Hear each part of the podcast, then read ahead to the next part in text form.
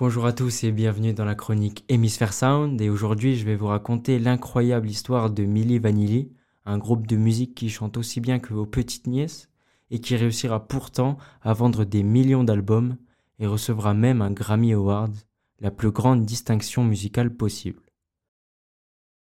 Le duo est constitué de Fab Morvan et Rob Pilatus, deux jeunes Allemands qui se rencontrent en 1987 et qui décident rapidement de former un groupe musical sous le nom Empire Bizarre. Les sons sont mauvais.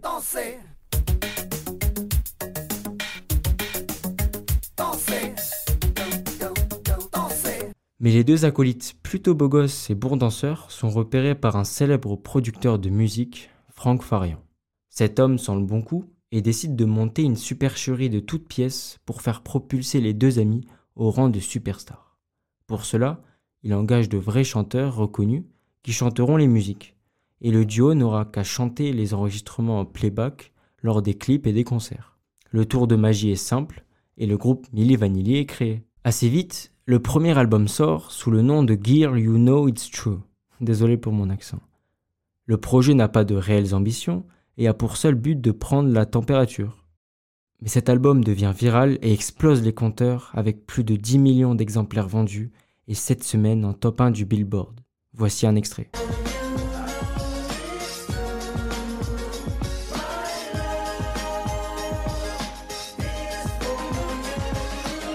Ensuite, tout s'enchaîne.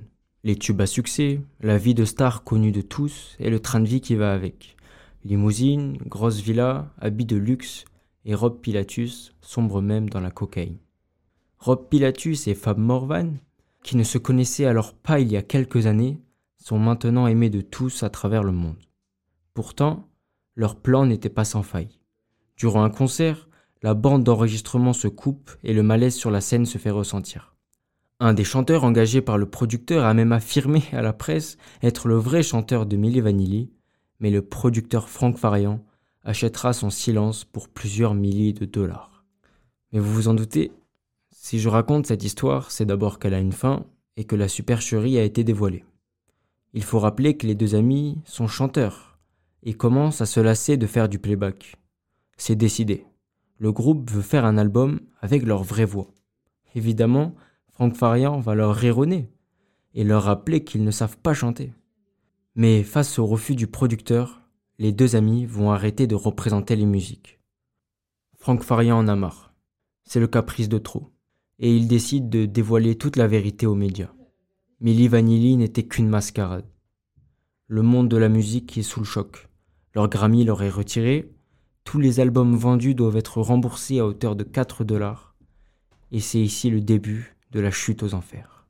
Les deux amis essayent tant bien que mal de redorer leur image avec leur nouveau groupe Try NB, mais l'échec est cuisant.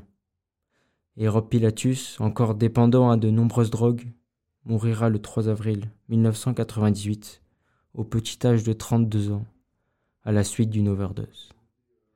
C'est sur cette triste fin que l'histoire du duo s'arrête. Merci à tous de m'avoir écouté, c'était l'histoire de Milli Vanilli, une des plus grandes mascarades de l'industrie musicale, et à bientôt pour une nouvelle chronique Hémisphère Sound.